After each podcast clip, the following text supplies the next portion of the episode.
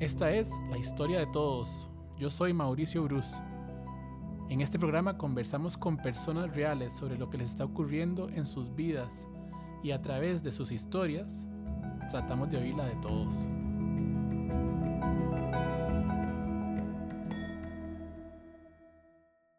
Hoy tengo a Ale aquí conmigo y hoy la historia de Ale es la historia de todos. ¿Cómo estás, Ale? Hola, muy bien, muy emocionada. Sí, yo también. Me encanta tenerte aquí, bienvenida. Gracias Con- por tenerme. Contame de, de qué vamos a conversar. ¿Qué historia nos traes? Auf. Eh, el proceso en el que estoy pasando ahorita es una gran transformación de estructuras mentales Ok.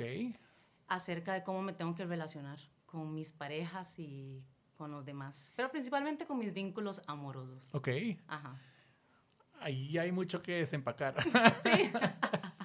Porque me dijiste eh, un proceso de transformación de cómo me tengo que relacionar. Exacto, porque haciendo un, un pequeño resumen de mis relaciones anteriores, es, un- es una, soy una persona divorciada, Ok. eh, estuve casada, me divorcié, he tenido diferentes tipos de estructuras, pero ahora estoy probando una nueva estructura, algo que no me había atrevido a, a probar, que es eh, tener dos vínculos en vez de uno.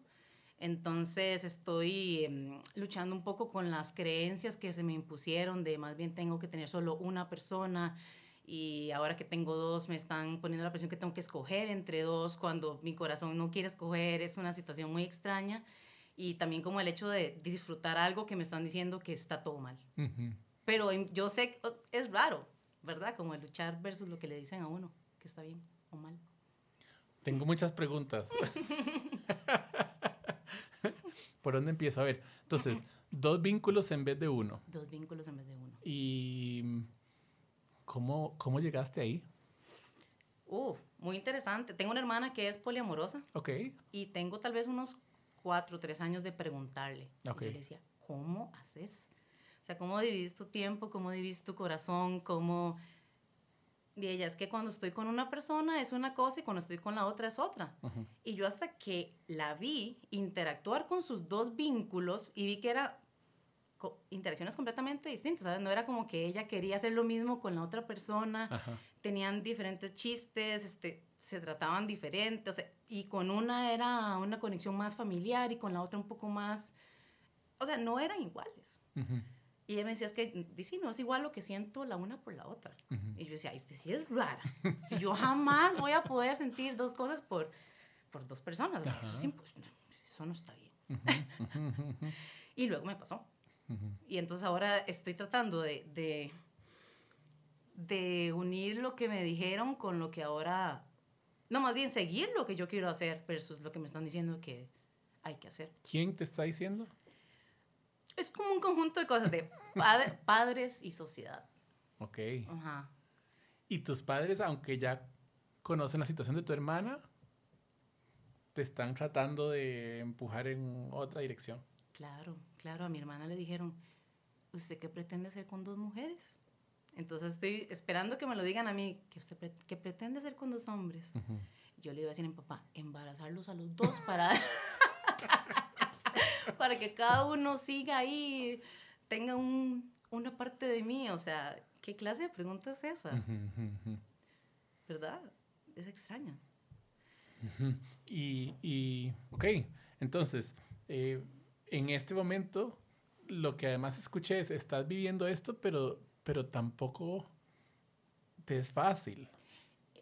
Tampoco es fácil, claro, porque uno pensaría, ay, qué maravilla, que recibís el amor doble.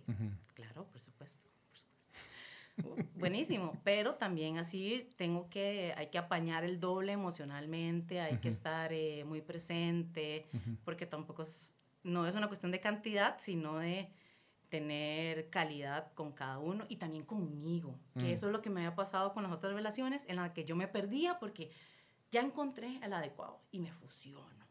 Y de repente me, en esas anteriores situaciones me perdía y ahora más bien, aunque tenga dos, también estoy haciendo mucho espacio para mí. Mm.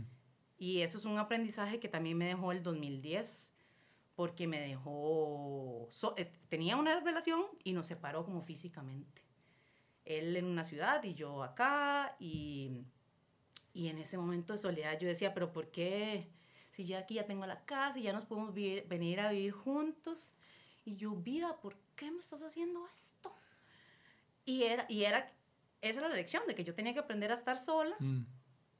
y no estar como tan pendiente de, quiero hacer algo, entonces tengo que preguntarle a alguien para que lo hagamos juntos. Como que tenía mucho e, ese, esa semilla de que todo lo que hago tengo que hacerlo juntos. Y si voy a hacer un estudio, lo hacemos juntos. Y un nuevo pasatiempo, lo hacemos juntos. Porque entre más tiempo pasamos juntos, más fortalecemos la relación, ¿verdad? Mm. Y el vínculo. Oh, pero siento que más bien entre cuando uno hace mucho eso, no es como que asfixias a la otra persona, pero sí como que le quitas el espacio para que ella también crezca como ella sola para seguir creciendo juntos.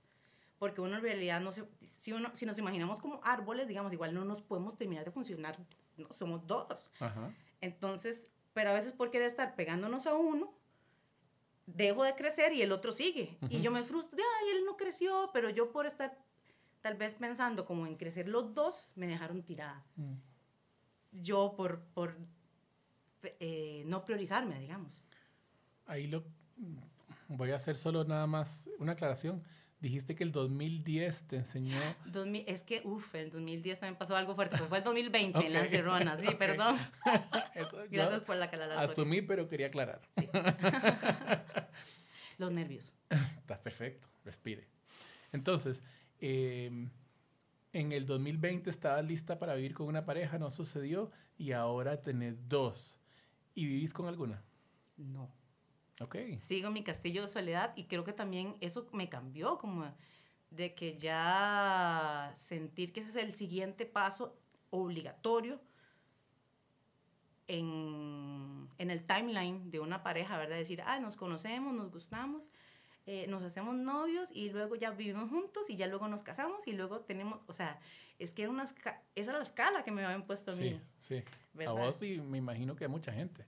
exacto, a muchas personas. Y entonces también para mí el hecho de, casa, de divorciarme fue súper tabú también, porque mm. fue un fracaso, ¿verdad? No cumplí, no me casé, no tuve la hipoteca. No seguiste la lista me acuerdo cuando yo estaba en el colegio, a mis 18 años, que le dije a una amiga, no puedo creer que ya no vamos a graduar. Y ella me dice, ay, sí, qué estrés, porque después viene la universidad y después buscar marido y después casarse y después los hijos. y vos, a mí no me dieron ese guion. Mira.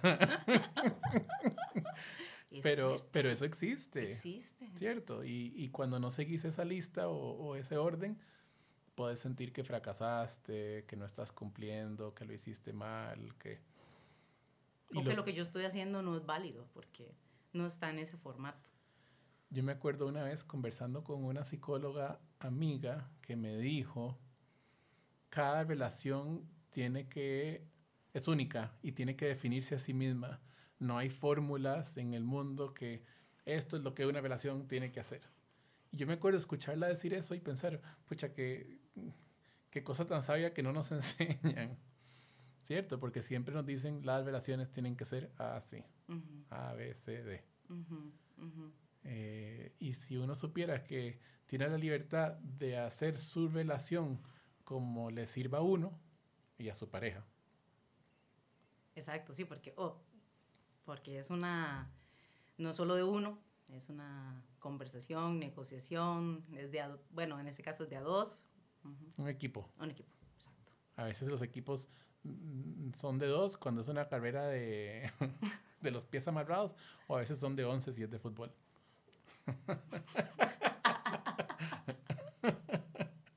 Entonces, em, contame ahorita esa transformación que estás viviendo, ¿qué ha sido lo más difícil?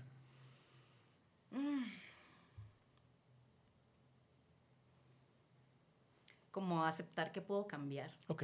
Sí, que puedo cambiar de parecer y de, y de visión y de querer cosas diferentes. Wow. Aceptar que puedo cambiar de parecer. Esa me gusta mucho. porque creo que muchas veces nos, nosotros mismos nos encerramos en que así pienso yo y no nos atrevemos a cambiar de pensamiento porque entonces fracasé o no tenía la razón o parecido a lo que me estabas diciendo antes. Y es que está mal visto cambiar de parecer. Porque entonces usted no lo pensó bien. Entonces usted no planificó. Ah, entonces usted no lo quería lo suficiente. Mm. Pero, o sea, uno puede planificar, uno puede creerlo muchísimo y luego cosas pasan. Pero ese peso de decir es que las decisiones que tomas tienen que ser tan bien pensadas porque son para futuro.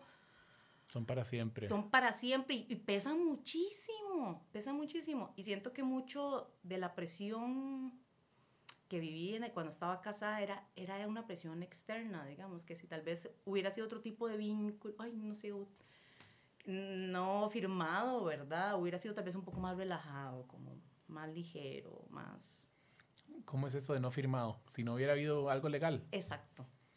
¿Sentís que lo legal causaba mucha presión?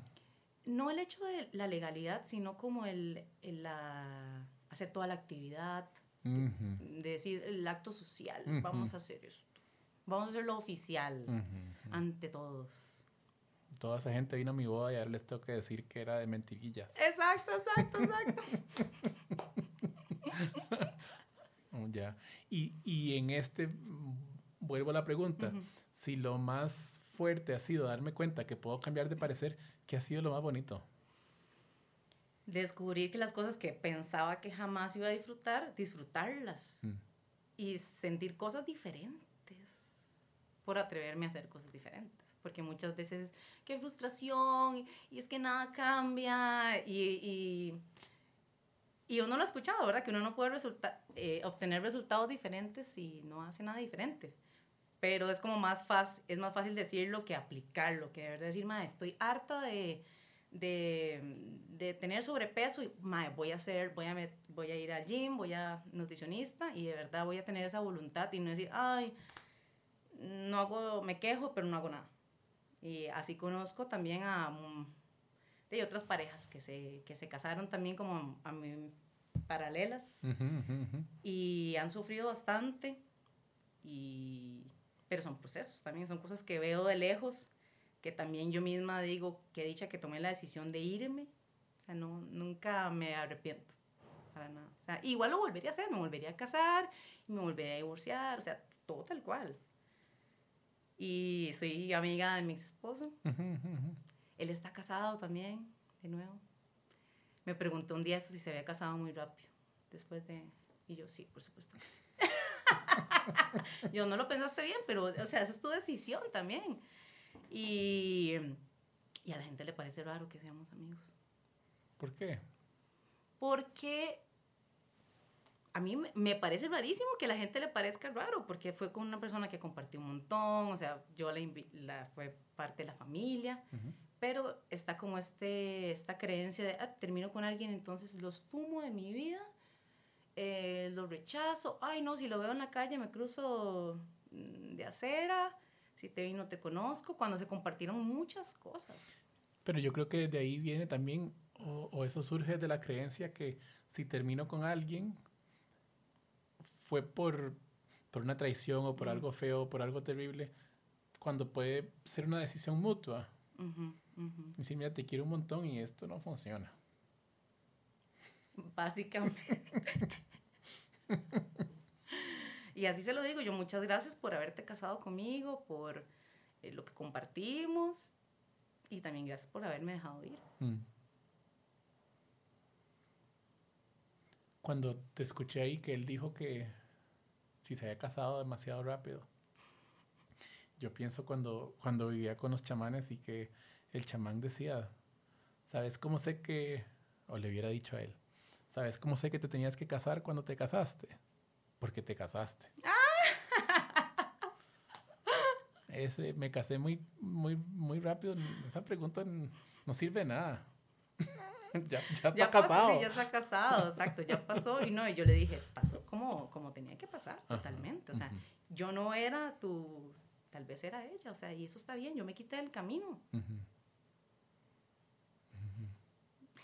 te quitaste camino. del camino para poder conocer a otras con quien estás ahora. Me encanta esta conversación, Ale. Eh, gracias por, por traerla. Quiero saber, em, ok, entonces, si ya estás viviendo esta situación, ¿por qué sentís... A ver, quiero ver cómo la armo la pregunta, pero es, ya estás ahí.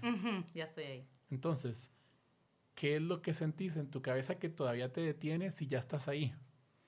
¿Te hace sentido la pregunta? Sí, sí, sí.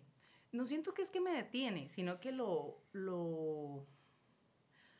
Ah, y tampoco es en busca de validación, pero sí es como yo estar tranquila, que de verdad estoy haciendo lo que, lo que, lo que mi corazón me está diciendo que haga y lo que me está diciendo ahora que, que está bien probar y que está bien experimentar.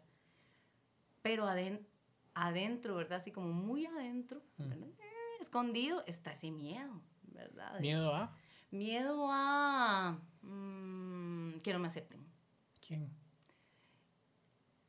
Exacto, ¿quién? O sea, la sociedad. ¡Ay, qué estúpida sociedad! Perdón, no quiero decir malas palabras, pero esa presión que no existe de, de- de- de querer encajar, porque no veo ese. No, no, no veo mi realidad reflejada, digamos. Entonces, no es como que me hace sentir sola, pero sí me gustaría, y de hecho estoy creando un podcast también Muy bien. para compartir estas experiencias del corazón que he tenido, porque me parece muy loco, o sea, yo cuando le cuento a la gente que, que soy divorciada y que ahora tengo esta nueva dinámica, di- la gente no entiende nada, ¿verdad? Y- Ujú. y, yo le digo, y yo tampoco. O sea, yo no sé qué estoy haciendo, yo estoy aquí probando, experimentando, no es como que me- ahora me defino eh, que soy... eh, que, que estoy en, una, en la- una poligamia, sino, no, estoy teniendo dos interacciones con dos seres, dos vínculos, pero no quiero decirle novios, no quiero decirle que van a ser mis esposos, no quiero encasillarlos, porque quiero ir va como experimentar el amor sin esa estructura que me trata, que, me, que me ha intentado como encajonar. Ajá. La estructura, digamos, que, que te enseñaron. Sí, exacto. Y, y todo mundo sabe, todo mundo. Es transparente. Es transparente. Muy bien, me parecería importante. Súper importante. Una vez fuimos a cenar los tres. Ah, bien. Sí. Y todo, o sea, es que ha salido todo tan, tan bien que asusta, ¿verdad? Cuando esto es nuevo y sale bien y, ah, y entonces uno, uno entra en la, en la sombra de decir algo va a pasar, esto no puede ser tan bueno, que es esta, es demasiada felicidad. Ujú. Pero entonces ahí es donde entro yo a decir, no, yo sí me merezco estar feliz y es algo por lo que estoy trabajando y no me salieron de la nada estas personas, ¿verdad? Ujú, ujú, ujú. Entonces ese es como ese trabajo de yo estarme convenciendo de esta, que soy merecedora de esta nueva realidad, que hay que repensar muchas cosas en, en cómo nos relacionamos y que pueden haber un montón de nuevas formas Mm. y que todavía no tienen nombre. porque yo voy a decir ahí que pueden haber un montón de nuevas formas, algunas no descubiertas, y que las descubiertas, esto no descalifica ninguna de las viejas formas. Exacto. Porque son maneras. ¿Sí? Exacto. Y hay personas que les puede seguir funcionando. Total. Cierto. Ciertísimo, ciertísimo. No es como que las cosas tienen que ser de esta manera que yo estoy viendo para nada. Más bien es eh, mm, como la, la historia de cómo me abrí a nuevas posibilidades cuando yo pensaba que solo había una. Y que pueden ser súper sorprendentes esas nuevas opciones. Creo que voy a, voy a ir cerrando ahí, Ale, pero esta idea que acabas de decir, la historia de cómo me abría nuevas posibilidades cuando creí que solo había una, esa puede ser una super historia. Y creo que todas las personas pueden tener esa historia, tal vez no en el amor, pero en el trabajo, en la familia, en proyectos de vida, en maneras de pensar, porque a veces creo que a todos nos pasa, me pasa, que creo que ya entendí y de repente abro posibilidades y digo, wow, oh, era mucho más grande. Me podían sorprender mucho más todavía. Eso me gusta mucho. Ay, muchas gracias, Ale. Muchas gracias por, por venir y, y, abrirte y compartir con nosotros todo esto. De verdad me encantó. Muchas gracias por el espacio y por dejarme exponerme y ser vulnerable con todas estas historias del corazón. Bueno, ya que escucho que son todas estas historias, te voy a invitar otro día a que compartas otra. Me encanta, yo feliz. Gracias, Ale. Un abrazo. Un abrazo también.